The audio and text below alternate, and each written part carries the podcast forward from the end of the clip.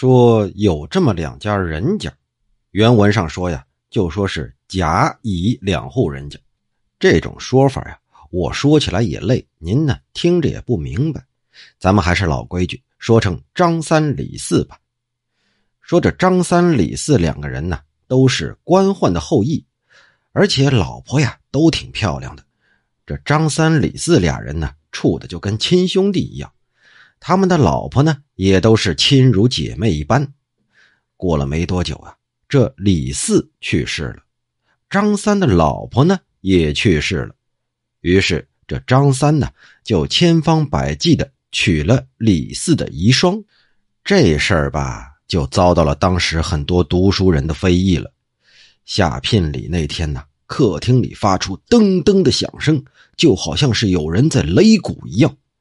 拜天地的那天晚上呢，洞房的花烛好几次都被风给吹灭了。人们就说了，这一定是李四显灵了呀。而到了张三的前妻忌日的那天，张三呢就在家里把他老婆的画像给挂起来，要祭奠一番。这画像旁边呢，忽然就多出了一个男人的影子，就站在张三的前妻身边。您可听明白了？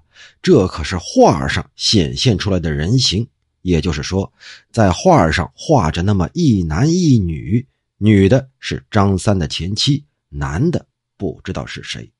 咱们接着往下说，这画上的男人呢，左手就从身后搭在了画上女人的肩膀上，右手呢抚摸画中女人的脸颊。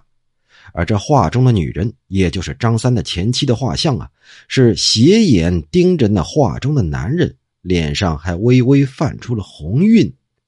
仔细一看，那画中男人的影像啊，好像就是李四的样子，而且是用那种浅淡的墨汁晕染上去的一般，丝毫没有笔划的痕迹，好像还是隐隐约约隔着纸透出来的。那眉毛、眼睛、衣服纹路，就连非常细微的地方都显得是很清晰呀。张三就明白了，这一定是有鬼在作怪，急忙就把那画像给撕碎了烧了。可是这事儿已经被很多人看到了，纷纷就传扬开去。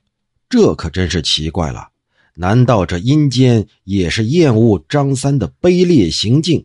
判李四在地下得以补偿，而且显示这种幻象，让那些对于已经亡故的友人负心的人引以为戒吗？